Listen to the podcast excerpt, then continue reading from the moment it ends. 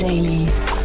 Nachmittagsupdate. Herzlich willkommen nochmal zurück zu Startup Insider Daily. Mein Name ist Jan Thomas und wie heute Vormittag angekündigt, wir haben zwei tolle Gäste, zwei recht unterschiedliche Gäste und vor allem haben wir eine Gästin, die wir so noch nicht hatten in dieser Form, denn bei uns ist Christina Schmidt. Sie ist die Geschäftsführerin von Speicher 8 und ihr habt es ja vielleicht mitbekommen, Christina hat in der letzten Zeit relativ viel Furore gesorgt. Sie hat äh, auf LinkedIn eine Berühmtheit erreicht, äh, weil sie ein Posting abgesetzt hat, das an Ehrlichkeit und Aufrichtigkeit nicht zu überbieten ist, muss ich sagen. Denn, denn sie ist da sehr hart mit sich ins Gericht gegangen und hat ihre eigenen Fähigkeiten als Geschäftsführerin und Unternehmerin äh, ein bisschen hinterfragt oder in Frage gestellt. Das wiederum hat zu sehr hoher Resonanz geführt und äh, ja, was das Ganze mit ihr gemacht hat und wie es dem Unternehmen geht, wie es da weitergeht und äh, auch ob es empfehlenswert ist für manche anderen vielleicht auch diese Ehrlichkeit an den Tag zu legen. Darüber haben wir gesprochen und bei uns zu Gast ist Sebastian Bayer, der Co-Founder von Binomics.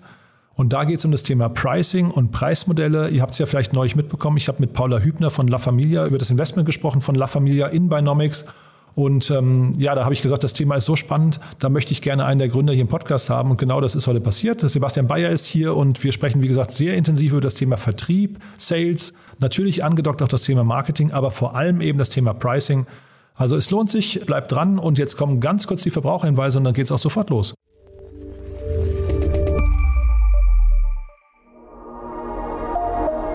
Werbung. Diese Folge wird präsentiert von Zukunftsready dem Podcast mit spannenden Gästen aus dem gesamten deutschen Startup-Ökosystem. Host Alex von Frankenberg vom Hightech Gründerfonds spricht in seinem Podcast Zukunftsready mit Menschen, die sich beruflich mit der Zukunft beschäftigen. Es geht um Startups, Mut, disruptives Denken, Innovation und Digitalisierung und wie genau diese Themen in Deutschland vorangetrieben werden können. Spannende Einblicke, klare Meinungen, Denkanstöße mit dem Fokus auf Opportunities. Ihr wollt zum Beispiel wissen, was die Stadt Oldenburg mit den dort ansässigen Unternehmen CW, Büfer und EWE Startups zu bieten hat? Dann hört in die aktuelle Episode rein unter www.htgf.de slash podcast slash zukunftsready slash. Das war die Werbung. Und jetzt geht es weiter mit Startup Insider Daily. Interview. Jetzt zu Gast Christina Schmidt, Geschäftsführerin von Speicher 8. Super, ja, ich freue mich sehr. Christina Schmidt ist bei uns. Äh, ich sag mal, eine, eine LinkedIn-Berühmtheit. Gründerin und Geschäftsführerin von äh, Speicher 8. Sage ich das richtig oder äh, Speicher 8? Nee, Speicher 8 stimmt. Hi. Super. Mich. Toll, dass du da bist, Christina. Ähm, Finde ich wirklich sehr, denn äh, wenn ich sage LinkedIn-Berühmtheit, du hast wirklich, du hast, äh, glaube ich, etwas erreicht, was, glaub, ich weiß gar nicht, ob es jemandem vorher schon mal so gelungen ist. Du hast einfach dein Inneres nach außen gekehrt und einmal auf LinkedIn geschrieben, wie es dir geht. Und das hat eine unglaubliche Resonanz mit sich gebracht oder äh, zu einer unglaublichen Resonanz geführt. Wie geht's dir denn heute? Puh, ähm, ich bin immer noch am Reflektieren. Ich bin immer noch am äh, Klarkommen, würde ich es mal nennen. Ähm, es ist jetzt eine Woche her. Es ist ähm, gerade kopfmäßig. Also mit der Resonanz habe ich natürlich nicht in keinster Weise gerechnet und konnte mich dementsprechend auch nicht wirklich darauf vorbereiten, was da für ein äh, was da losgetreten wurde. Dementsprechend bin ich noch am Processen so ein bisschen.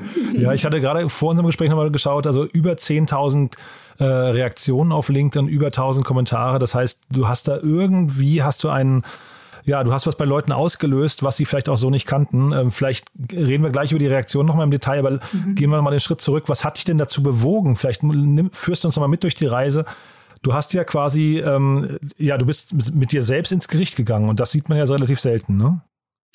Ja, das ähm, eigentlich reflektiert es ganz gut meine Persönlichkeit ähm, oder spiegelt meine Persönlichkeit wieder. Ich habe ähm, mit mir selbst ähm, meinen größten Gegner immer dabei, ähm, kann sehr hart mit mir ins Gericht gehen, ähm, glaube aber auch gleichzeitig, dass das eine ganz ja, eigentlich eine ganz positive Eigenschaft ist, weil ich, ähm, ja, weil ich dementsprechend auch sehr gut sagen kann, wenn ich was nicht gut gemacht habe.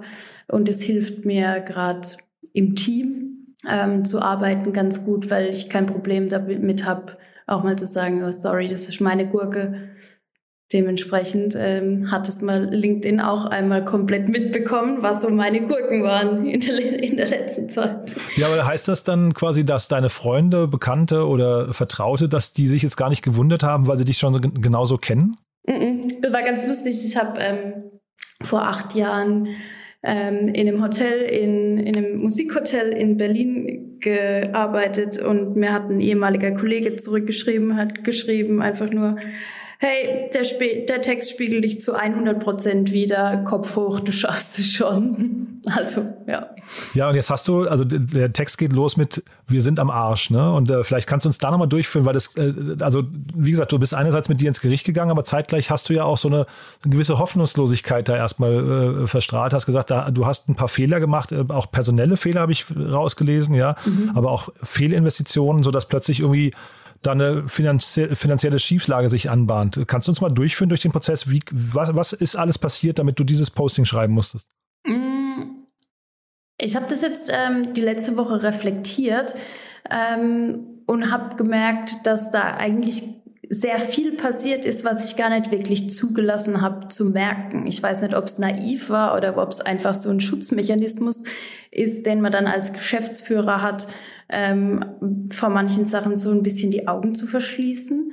Ähm, aber es sind tatsächlich sehr viele Entscheidungen gewesen, die ähm, auf der einen Seite, wie, wie du gerade gesagt hast, Personalentscheidungen zu viel ähm, und zu lang ähm, in die falschen Leute investiert.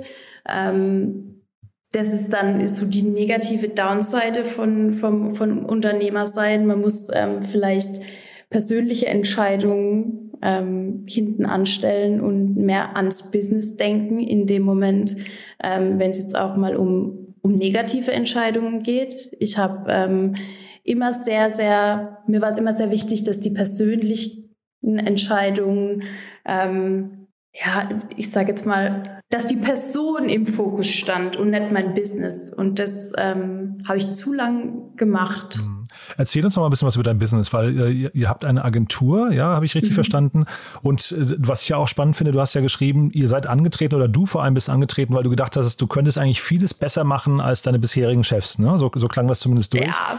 Und ich glaube, ja, ich glaube, das geht ja vielen, die gründen, geht das so, die haben dann, die tragen was in sich und denken, da, na, das ist wie so ein, ich weiß nicht, so wie ein Luftballon, der irgendwann platzt und der sagt, jetzt muss ich auf jeden Fall das mal zeigen. Und dann kommt man an den Punkt, wenn ich es richtig verstehe, wo man merkt, naja, äh, alle sind nur Menschen, alle machen Fehler. Ne? Voll, voll. Also da muss ich auch wirklich sagen, da war ich ein, ähm, schon ein kleiner, also ich, ich rede so, ähm, wie ich auch in meinem Post ähm, gesprochen habe, ähm, beziehungsweise geschrieben habe. Mir fällt es ganz schwierig, ähm, mich da zu verstellen. Von dem her, ich war schon ein kleiner Arbeitnehmersack ähm, und habe immer meine Chefs gechallenged und immer gesagt, so ja, das geht doch besser und wir müssen tiefer im Kern ansetzen und was wollen wir denn überhaupt und wo wollen wir denn überhaupt hin? Und ähm, hab, ja, war da sehr arrogant, ähm, bin aber mittlerweile immer noch der Meinung, dass ich schon Sachen gut gemacht habe. Also ich würde jetzt nicht sagen, es ist kompletter Kahlschlag war. Ähm, aber ich habe auf jeden Fall Demut gelernt, ähm, dass, so wie du es gerade gesagt hast, wir sind alle Menschen. Und ähm, ich konnte ganz oft ähm, Reaktionen oder Verhaltensmuster von meinen Chefs früher ähm,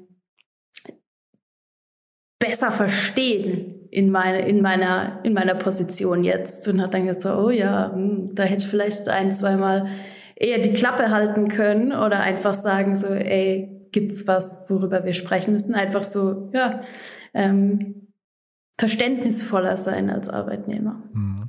Und die Transparenz, die du jetzt hier mitbringst, ähm, man hat das Gefühl, du trägst so das Herz irgendwie am rechten Fleck, ne? weil du ja auch relativ, nee, also zum einen, ich finde diese Ehrlichkeit, das ist ein, ist ein, also ist ja auch eine Größe, eine Form von Größe, die nicht jeder kann. Ähm, zeitgleich, man sieht auch relativ viele so, ich weiß nicht, so Positionierungen von dir, wo es um die Zukunft der Welt, du, du sprichst, glaube ich, von irgendwie, ich weiß gar nicht, äh, ob du es, äh, ich habe es hier raus, verkackten Turbokapitalismus sprichst du ne, und so weiter. Ja. Also das heißt, du hast schon so deine, deine äh, klaren Werte, hat man so den Eindruck. Magst du uns mal so ein bisschen da durchführen? Also wie ist denn so dein Blick auf die Welt? Und dann erzähl mal vielleicht auch diese Agentur, die ihr jetzt baut äh, oder seit zwei Jahren aufbaut. Was genau macht die? Also ich habe ein sehr, ein sehr großes persönliches Interesse an ähm, dem aktuellen Weltgeschehen und auch an politischen Themen. Ähm, mir geht es alles, ja, auf den Sack, dass, dass unsere ganze Wirtschaft aktuell ähm, sich so ein bisschen sträubt, mehr fürs Gemeinwohl zu tun. Ähm, klar, da passiert viel, aber ähm, ich finde, wenn ein, wow, jetzt werde ich wirklich ähm, politisch, aber ja, ich sage, ich hau's jetzt einfach raus. Ähm, wenn ein Unternehmen wie VW in dem Corona-Jahr immer noch einen Milliardengewinn macht und kein, also kein Umsatz, sondern Gewinn. Und auf der anderen Seite ähm, so viele mh, mm, Selbstständige vor die Hunde gehen, ähm, weil der deutsche Staat das mit den Förderungen nicht auf die Reihe kriegt. Und das ist nur ein Beispiel von, ich könnte zwei Millionen bringen. Ähm, dann ist das irgendwie sowas, wo ich sage, so, mm -mm, das finde ich ungeil und ich würde da, ich würde da gern was dran ändern. Und ähm, wir haben ja 2019 als Performance-Marketing-Agentur angefangen. Und da war auch dieses, also gerade in dem Performance-Marketing-Metier ist ja auch so höher, schneller, weiter Performance. Ähm, die Performance hast du dann nicht nur in ähm, eben in deiner Agentur, sondern die willst du ja auch dem Kunden äh, zeigen und das, das ist so ein Gewinnerspektrum und das war dann irgendwie Ende 2020 an dem Punkt, wo ich gedacht habe, so, puh, nee, da habe ich irgendwie keinen Bock drauf. Ich würde gern ein bisschen mehr Meaning in mein, in mein ja, Wirken bringen. Und jetzt habe ich doch irgendwie schon ein Unternehmen. Zu dem Zeitpunkt waren wir noch nicht so in Schieflage, sondern es war eigentlich fürs zweite Jahr lief das da ganz gut in der Performance Marketing Agentur. Ähm, und da habe ich gedacht, so, mm, mm, das, das möchte ich so nicht weiterführen. Ähm, ich würde gern Marken helfen ähm, oder Marken positionieren, Marken aufbauen, die, ähm, die da so ein Stück weit mit mir diesen, diesen Gedanken teilen, dass wir nicht nur verkackten Ultrakapitalismus machen müssen, sondern dass wir auch ein Stück weit irgendwie gucken müssen, dass wir als Welt so und als Menschen uns nicht weiter voneinander entfernen, sondern irgendwie näher zusammenkommen. Und ja. Ja, wenn du jetzt VW gerade ansprichst ähm, und die Corona-Zeit, äh, eure Schieflage, die du gerade angesprochen hast, hat aber nichts damit zu tun, dass ihr in Corona irgendwie die große Probleme hattet oder dass Fördergelder nicht bei euch angekommen sind. Das sind, sind nicht die Gründe, oder? Nee, überhaupt nicht. Hm, nee, also nur um das einmal äh, einzuordnen. Du hattest geschrieben, dass ihr mindestens 30.000 Euro Nettoumsatz generieren müsst in den nächsten vier Monaten. Das klingt jetzt nicht nach so einer richtig großen Zahl. Ne? Also, also vielleicht ist sie unerreichbar, aber irgendwie sind das ja in der heutigen Zeit, weißt du, wir in der Startup-Welt, hier werden jeden Tag riesengroße Zahlen irgendwie genannt ähm, und sagst gleichzeitig, jetzt läuft ein Countdown 130 Tage, wahrscheinlich sind es jetzt noch 120 Tage, die dann irgendwie ähm, die Uhr tickt. Ist das schaffbar aus deiner Sicht?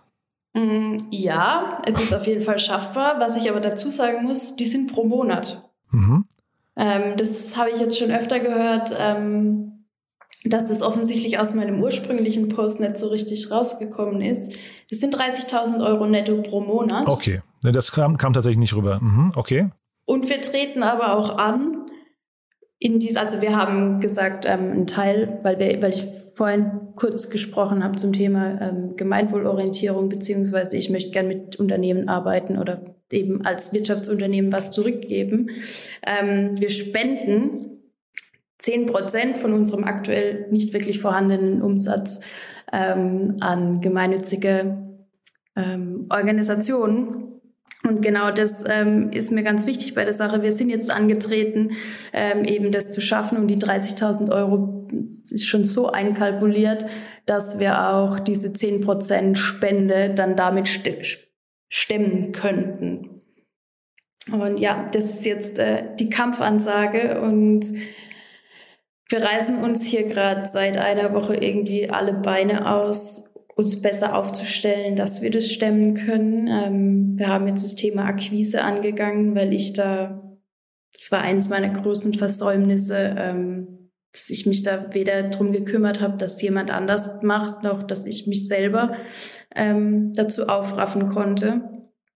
Ähm, und wir gehen das an und ähm, wir sind frohen Mutes. Äh, ja, Kannst du mal so die, die Learnings teilen? Ähm, weil, wie gesagt, also auf, auf dich aufmerksam geworden sind wir, wie auch viele andere, eben durch dieses LinkedIn-Posting. Mhm. Ist das eine Sache, die du anderen auch empfehlen würdest, mal so ihr Inneres nach außen zu kehren, wenn sie an einem gleichen Punkt sind? Weil du hast ja mir auch im Vorfeld gesagt, also ein Teil dessen, was du geschrieben hast, war ja auch, du hast gesagt, du bist kurz vorm Burnout und hast sehr mhm. viel Resonanz auch darauf bekommen. Ähm, Macht es Sinn, über solche Dinge zu, zu reden, also vor allem in der Öffentlichkeit, oder sind das Dinge, die man besser hinter vorgehaltener Hand im kleinen Kreis bespricht? Mm, ich glaube, das ist absolut typabhängig, aber ich habe gemerkt, ähm, dass bei mir in der Sekunde, wo ich auf Post ähm, geklickt habe und es raus war, von mir eine riesige Last abgefallen ist, ähm, immer ein Stück weit mit, mit, mit Maske rumzulaufen, weil niemand wusste, wie es in mir drin wirklich aussieht. Und so, dass sogar Freunde von mir hm, irgendwie einen Screenshot auf WhatsApp geschickt haben von dem, ähm, von dem Post und geschrieben haben, so, what the fuck? Ähm, ich wusste gar nicht, dass es wirklich so schlimm ist. Und ähm, weil man ja auch immer irgendwie damit konfrontiert wird, ja, du fängst jetzt an, irgendwie dein, dein Startup hochzuziehen oder eine Idee zu verwirklichen. Und im ersten Moment geht ja auch jeder mal davon aus, dass es, dass es klappt. Und, ähm, und das, ja, und ich, was ich mitgeben würde gern ist, Scheitern ist vielleicht scheiße, aber es ist okay. Und ganz offensichtlich haben es schon ganz viel andere Leute, waren die auch schon mal an dem Punkt, dass sie einfach gestruggelt haben. Und ich glaube, das ist so ein bisschen der Knackpunkt auch auf der, in der heilen LinkedIn-Welt, wo jeder irgendwie erzählt, wie toll, wie toll alles läuft. Und ja, nein, es läuft bei ganz vielen Leuten richtig beschissen. Das ist auch das Feedback, das ich mitgekriegt habe, sei das was Umsätze angeht, sei das was das Gesundheitliche angeht, sei das was ähm, ja, was die sparsam, was der sparsam Arbeiten angeht. Und das ist doch was, das müssen wir doch, das ist auch so ein gesellschaftliches Thema. Das müssen wir doch irgendwie gemeinsam auf die Reihe kriegen, dass nicht jeder allein hinter, hinter vorgehobener Maske kurz vorm Zerbrechen ist und und vorne rum machen muss, wie jetzt aber ein richtig geiler Typ wäre oder eine richtig geile Typin wäre, ähm, weil er sonst irgendwie keine Anerkennung in unserer Gesellschaft kriegt. Also, wenn man dir jetzt zuhört, du klingst jetzt nicht total erschöpft, du klingst eigentlich eher so äh, kampfesmutig, muss ich sagen. Ne? Also wir, wir kennen uns ja jetzt nicht weiter, ich höre jetzt nur quasi, wie du gerade, wie du gerade sprichst, aber du hast mir geschrieben oder äh, du hast mir erzählt, dir haben sehr viele Leute geschrieben, mhm. dass sie eben diesen Burnout-Punkt schon hatten und äh, auch dir gewünscht haben, hey, pass auf, das ist etwas, was möchte man nicht erleben. Ne? Und ich glaube, das ist vielleicht nochmal ein ganz wichtiger Appell, dass man eben auch sagt, hey, wenn man die Signale hört, ähm, ich glaube, sich Hilfe zu holen oder das eben mal zu äußern bei Freunden und Bekannten ist wahrscheinlich das Wichtigste, was man machen kann. Ne? Absolut, voll. Und auch, das ist vielleicht eine Sache, die mir noch wichtig ist zu sagen. Ähm, ich habe so krass viel positive Resonanz gekriegt. Ähm, einfach, dass, dass jemand sich mal traut, sowas zu sagen. Und ich will jetzt nicht hier sagen, dass ich die allermutigste von allen bin. Ähm, es war für mich, glaube ich, das genau das Richtige, so in Form von Selbsttherapie, das so zu machen. Aber ähm, ich würde mir wünschen, dass es auch andere machen, einfach um, um den Leuten zu helfen, die sich vielleicht nicht so trauen würden weil ich glaube, denen wird es besser gehen.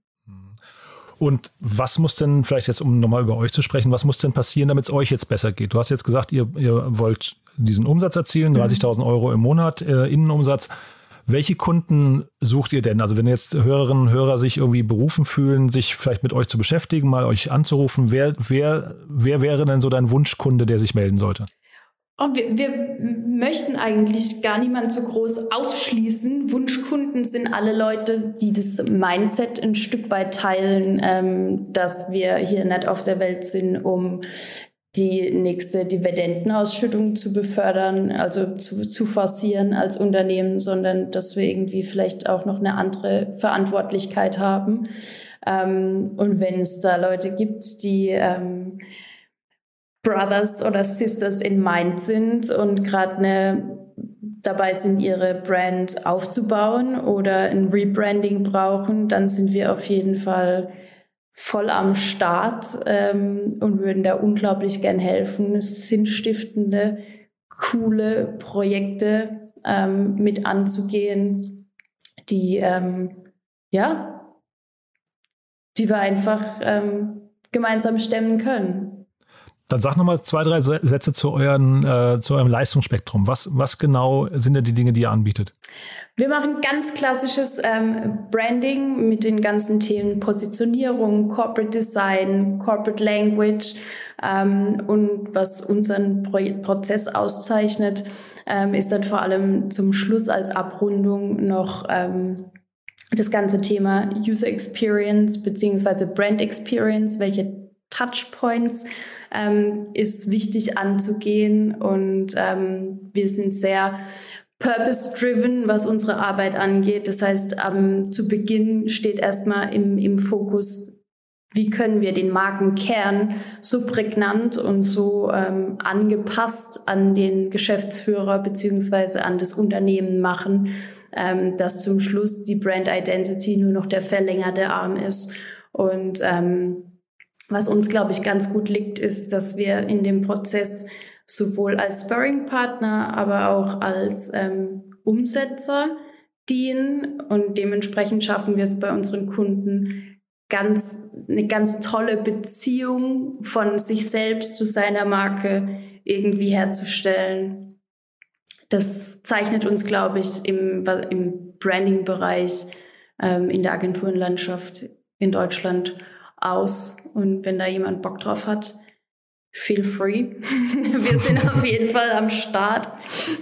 Super. Ja, wir verlinken euch und natürlich auch deinen, deinen äh, initialen Beitrag verlinken wir auch gerne. Aber du hast ja auch gesagt, du wirst das jetzt in der nächsten Zeit auch auf LinkedIn noch ein bisschen weiter teilen, wie es euch geht. Du hast ja gesagt, es gibt quasi zwei Möglichkeiten. Entweder es wird ein Fuck-Up-Diary oder ein Success-Journal. Ähm, und da wünsche ich dir natürlich von Herzen, dass es zweiteres wird, ne? dass ihr irgendwie die Zeit jetzt gut nutzt, dass sich die richtigen Leute bei euch melden und ich würde vorschlagen, wir bleiben in Kontakt. Wenn es große Bewegung gibt bei euch, sag gerne nochmal Bescheid. Haben wir denn aus deiner Sicht sonst was Wichtiges vergessen, was du noch loswerden möchtest? Leute, scheitern ist in Ordnung und geht in den Urlaub, weil das ist voll wichtig. Es ist wirklich wichtig. Geht in den Urlaub. Nehmt euch mal zwei, drei Wochen Zeit, Abstand von allem zu kriegen, wenn ihr nicht gerade in genau so einer Fuck-up-Situation wie ich gerade bin es wird euer Unternehmen wird euer Unternehmen wird's überleben. So. Also ich kann sogar sagen, äh, der Spaziergang durch den Wald ist sogar ein kleiner, also ne, das, das kriegt man oh, immer okay, hin. Ja. Ne, einfach mal so einen halben Nachmittag oder sowas in den Wald gehen, das ist schon wie so ein Mini-Urlaub. Wenn man jetzt den, die drei Wochen nicht, nicht schaffen kann, weil man gerade in der Krise steckt, aber der Wald ist ein guter, guter Ort. Christina, ganz großartig, dass du hier warst. Toll, dass du das geteilt hast. Äh, wie gesagt, der Anlass ist natürlich kein besonders schöner, aber wenn man dir das heißt zuhört, man hat das Gefühl, ja, man hat das Gefühl, du kriegst das auf jeden Fall hin. Äh, ich drücke die Daumen. Dank. Ja. Und ja, wir bleiben in Kontakt. Wenn es was gibt, dann gerne Bescheid sagen, ja? Auf jeden Fall. Vielen, vielen Dank und bis bald. Hast du einen Service oder ein Produkt, das für unsere Hörerinnen und Hörer interessant sein könnte? Startup Insider Daily ist das Informationsmedium der deutschen Startup-Szene. Wir informieren täglich über alle relevanten Nachrichten mit unserem morgendlichen Newsletter und natürlich auch mit unseren täglichen Podcast-Folgen. Unsere Leserinnen und Leser, Hörerinnen und Hörer sind Startup-Enthusiasten, Gründerinnen und Gründer, Investorinnen und Investoren und haben ein großes Interesse an digitalen Trends. Informiere dich jetzt über unsere Werbemöglichkeiten Möglichkeiten auf www.startupinsider.de slash Mediadaten oder schreibe uns einfach eine E-Mail an sales at startupinsider.de. Wir beraten dich gerne.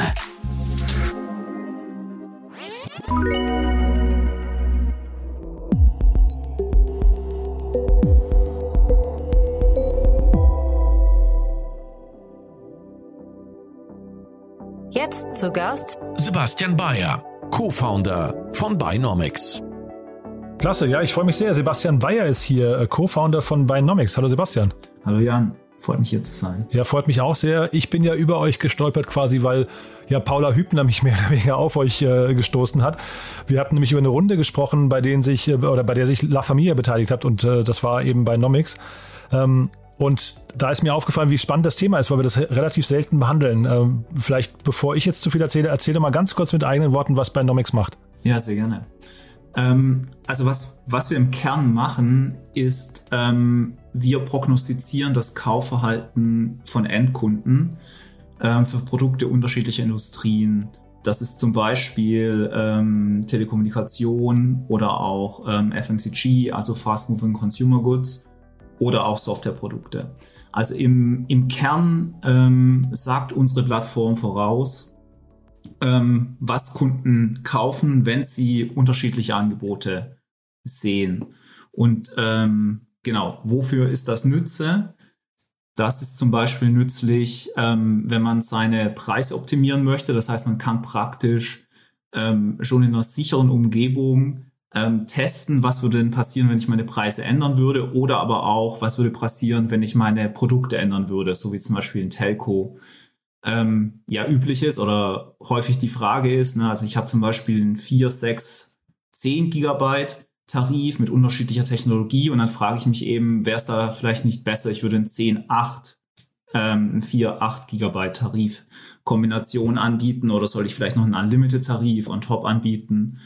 Und all solche Fragen können wir mit sehr hoher Genauigkeit beantworten, mit einer Technologie, die wir gebaut haben, die wir virtuelle Kunden nennen. Das ist ein bisschen Marketing-Term, aber im Grunde trifft es das ganz gut. Also wir haben ein statistisches Modell von Kundenverhalten entwickelt und erzeugen daraus Zehntausende oder Hunderttausende virtuelle Kunden, die sich im Mittel, muss man sagen, sehr genau so verhalten, wie sich echte Kunden verhalten, also die Kaufentscheidungen zu treffen. Und damit können wir einfach sehr gut vorhersagen, was echte Kunden kaufen würden. Mhm.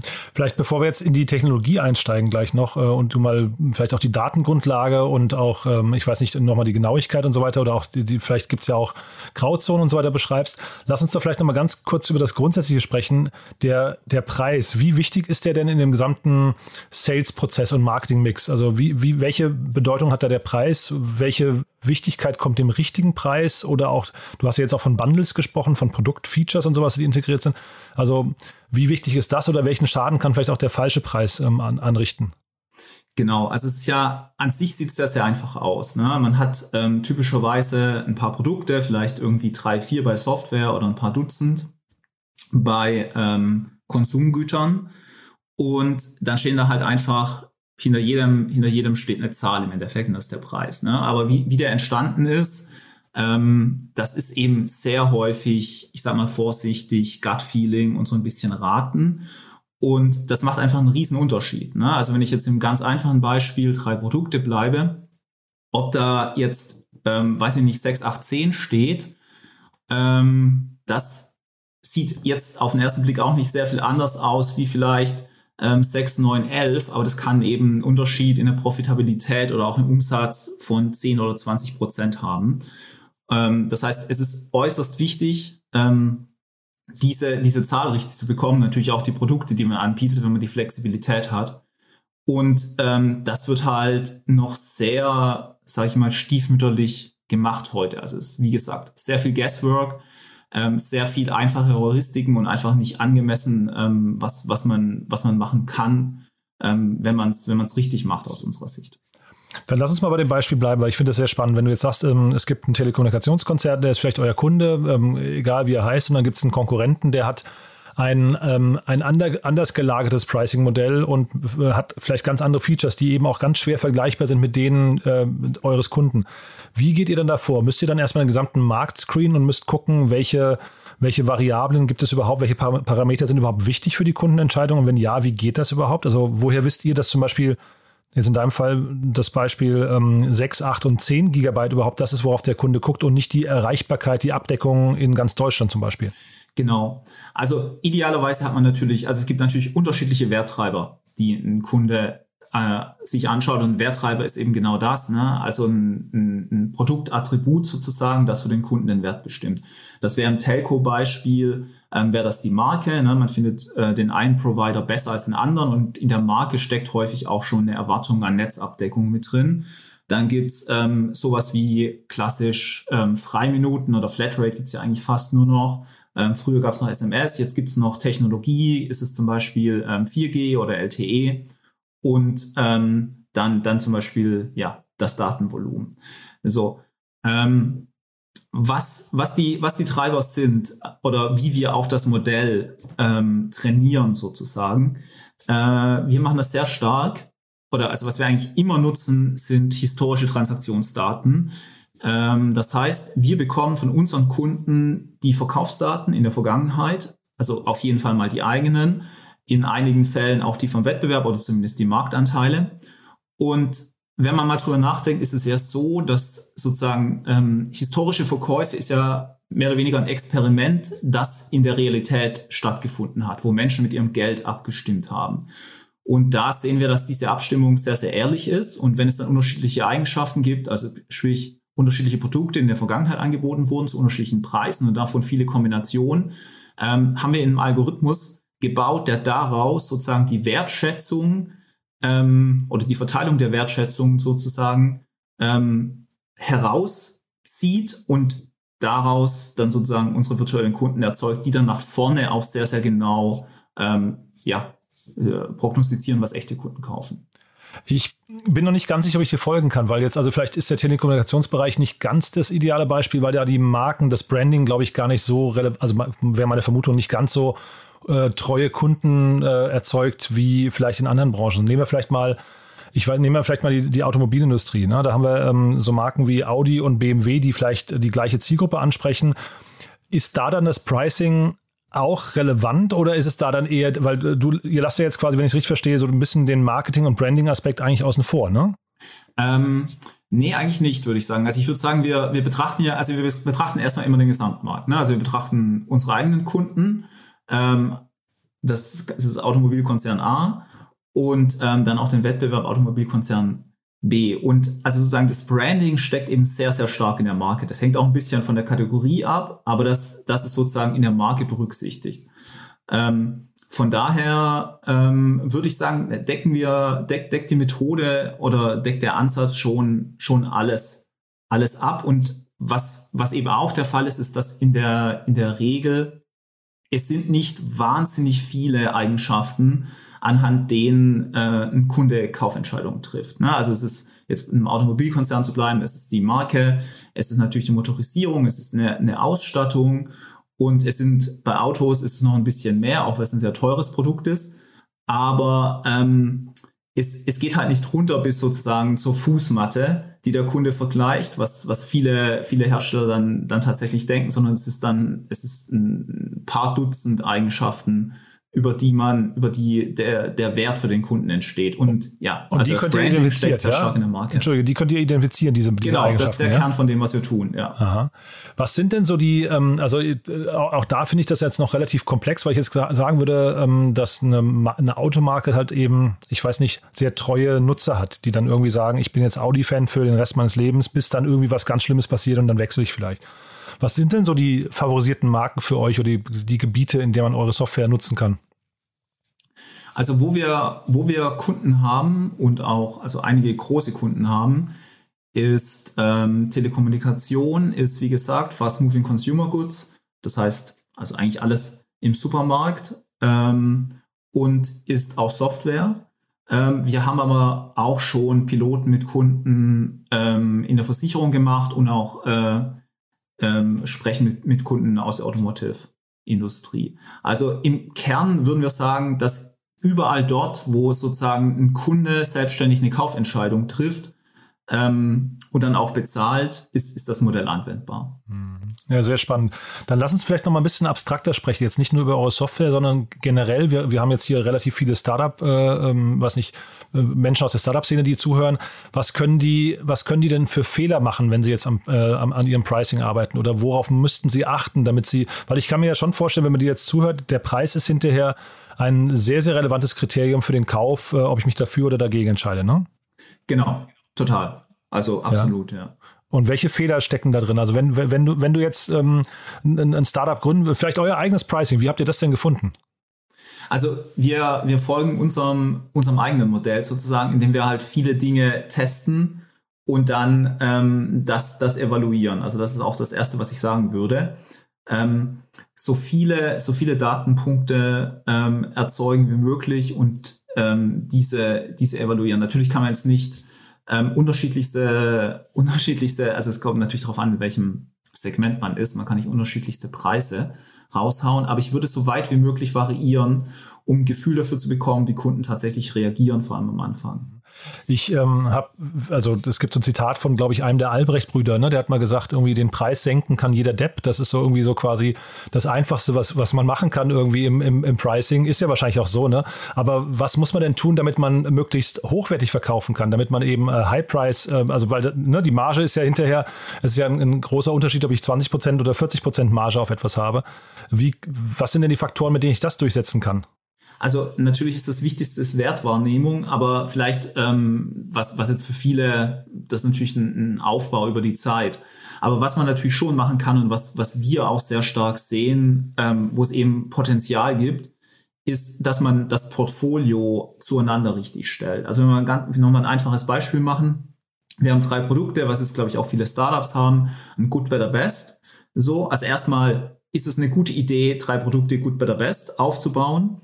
Und war, war das eine rhetorische Frage oder ist das so? Nee, das, das ist so. Aha. Das ist so. Das war, sorry. Also das ist dieser Decoy-Effekt, ne, glaube ich, ja. Mhm. Genau. Also ja. man, man kann, da, das sind, da gibt es zum Beispiel Verhaltensversuche. Ähm, wenn man jetzt, ähm, man, wenn man eine, eine Flasche, man hat zwei Flaschen Wein, eine kostet 10 Euro, eine kostet 20 Euro, dann kauft 70 Prozent die Flasche für 10 Euro. Wenn man aber noch eine für 30 Euro auf die Karte nimmt, dann kauft zwar niemand die für 30, aber es kaufen dann 60 Prozent die für 20 und nur noch 40 die für 10. Ne? Also dass, ähm, dass, dass, man, dass man einfach ein Portfolio aufstellt, dass ähm, bei solchen Sachen sind das auch so verhaltenspsychologische Regeln, ähm, dass die Leute sozusagen nudgt, in, in die Produkte zu gehen, ähm, die, die, man, die man verkaufen möchte.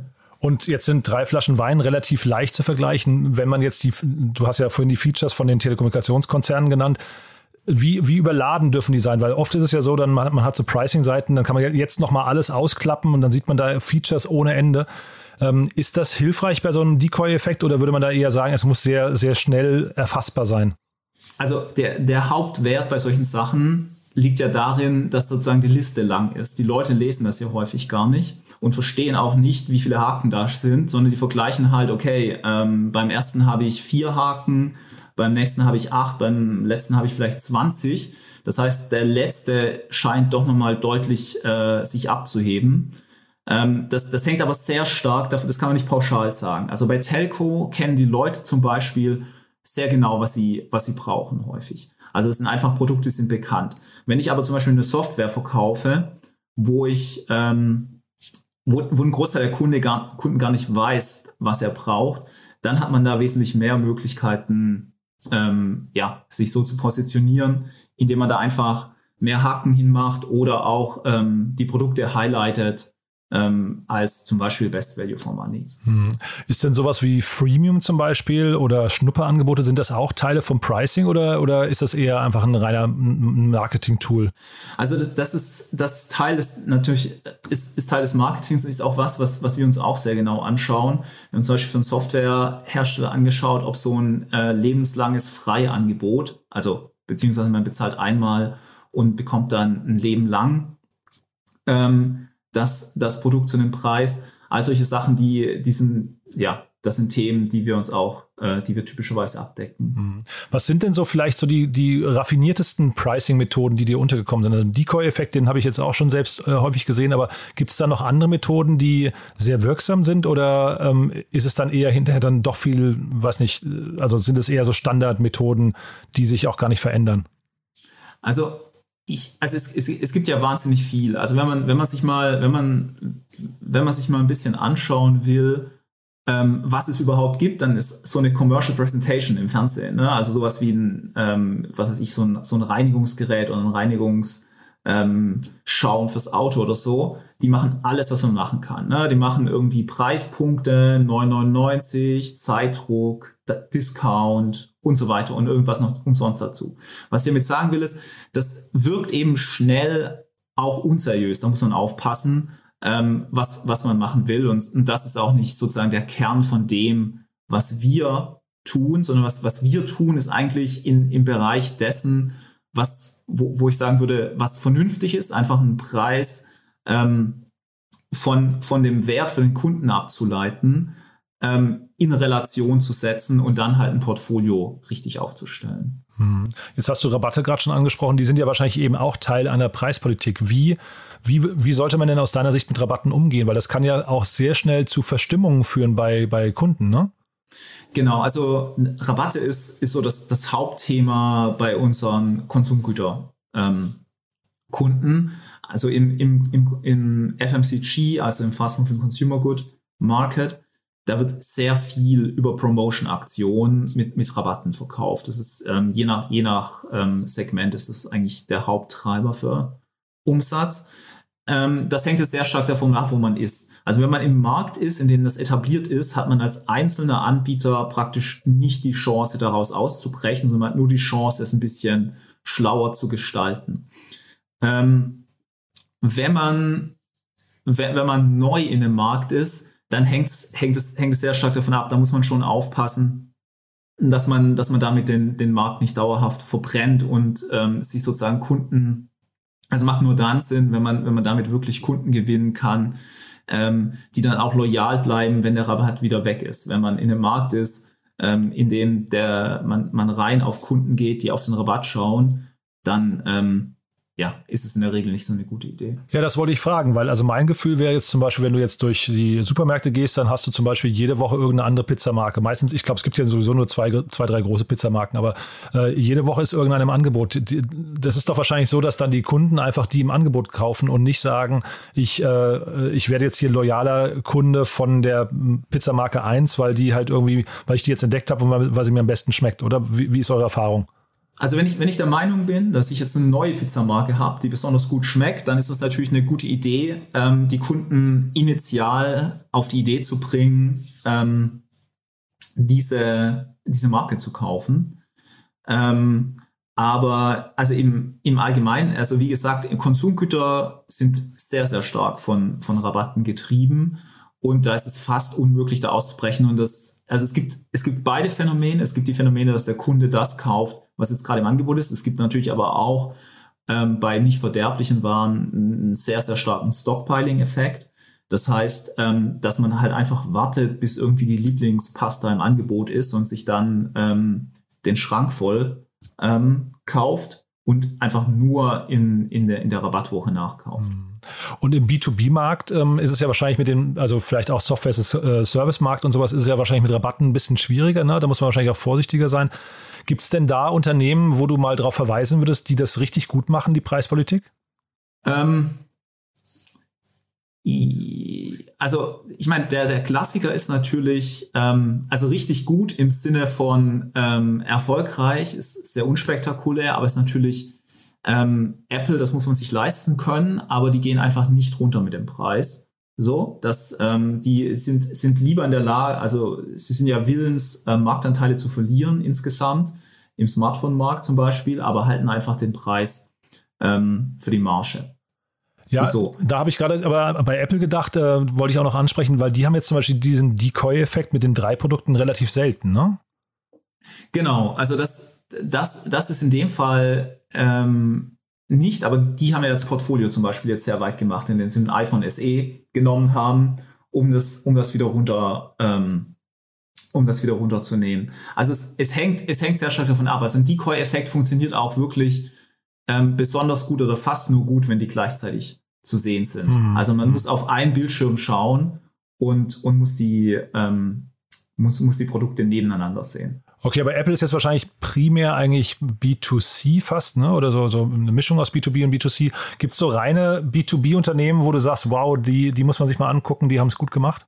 Ähm, also das ist ja ein relativ schmaler Markt, wo das, was ich, was ich eben beschrieben habe, reinpasst. Ja. Weil ähm, das muss ja B2B sein und es muss aber trotzdem noch standardisiert sein vom Angebot, was man hat. Natürlich hat er auch ein, ein Slack, ein super smartes Angebot, in dem man einfach die Leute so reinzieht. Das mhm. heißt, irgendwie die ersten paar sind umsonst und dann sind die ersten 5000 Nachrichten und dann ähm, kommt man auf einmal nicht mehr davon los. Ich glaube, die Erfahrung haben viele Startups gemacht und bezahlen ein paar hundert Euro im Monat. Ähm, wenn man aber in so einem richtigen, also so einem SAP ähm, äh, Markt denkt, dann sind es ja ohnehin ähm, Ergebnisse von, von Verhandlungen. Also das, das ist ja kein Standardangebot mehr, sondern das, ähm, das wird dann Vielleicht auch noch über den Preis getrieben, sicherlich, aber das ist sozusagen, das wird mit jedem Kunden einzeln verhandelt. Hm. Und vielleicht jetzt nochmal zu euch. Ähm, jetzt habt ihr die Finanzierungsrunde abgeschlossen.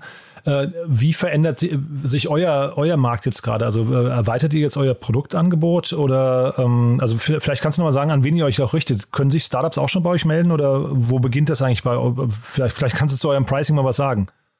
Genau, also ich meine, ähm, im, im, Endeffekt haben wir ein Pricing, das sehr an, an dem orientiert ist, was, was wir auch liefern. Ähm, also wenn, wenn wir einen ähm, wenn, wenn, sagen wir mal, bei großen Kunden mehrere hundert Millionen über die Plattform laufen und wir können dann zeigen, dass wir konstant einige Prozent besser sind, dann nehmen wir einen sehr bescheidenen Teil davon.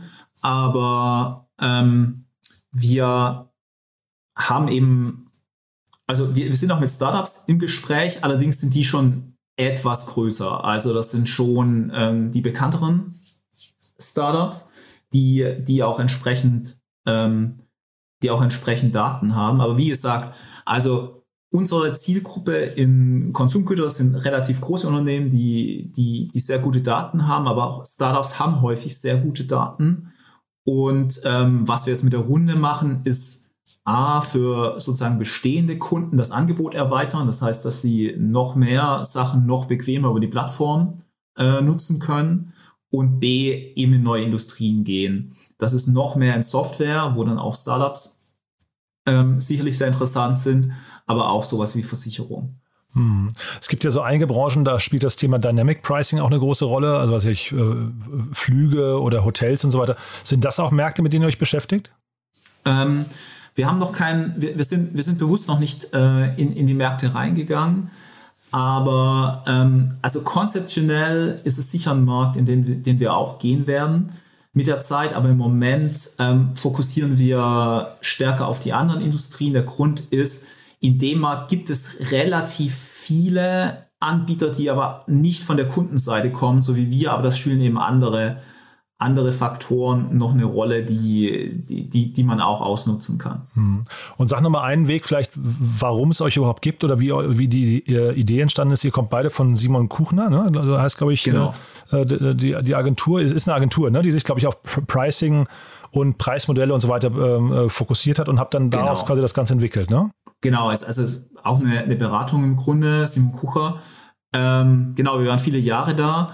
Ähm, und also unsere Motivation ist einfach, dass, dass ähm, die Schwierigkeit im Pricing liegt ja hauptsächlich daran, ähm, das Kundenverhalten vorherzusagen. So alles andere, Wettbewerb und so weiter, das, das ist alles machbar.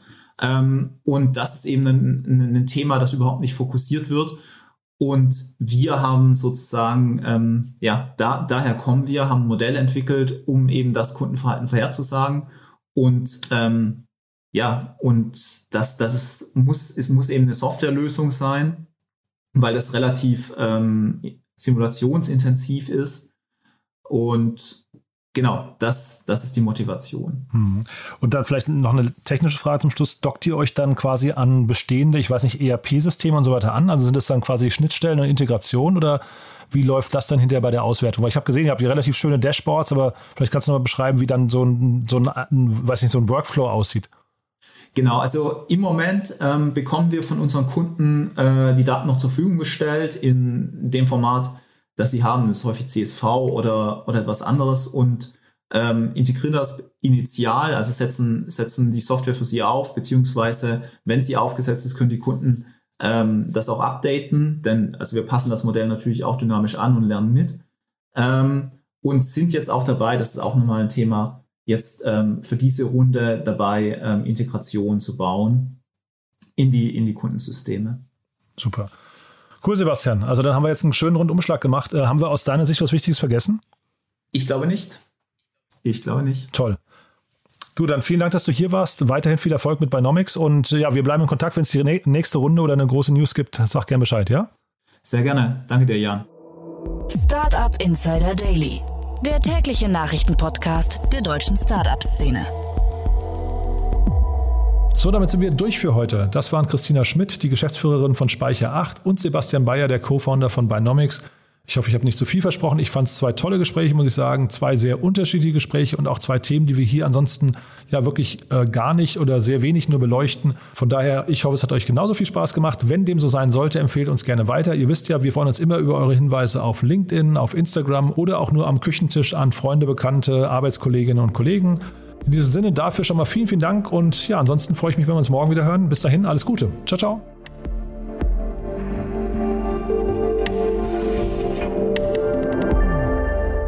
Diese Folge wurde präsentiert von Zukunftsready, dein Podcast über Chancen und notwendige Veränderungen im Startup-Ökosystem mit Alex von Frankenberg vom Hightech Gründerfonds.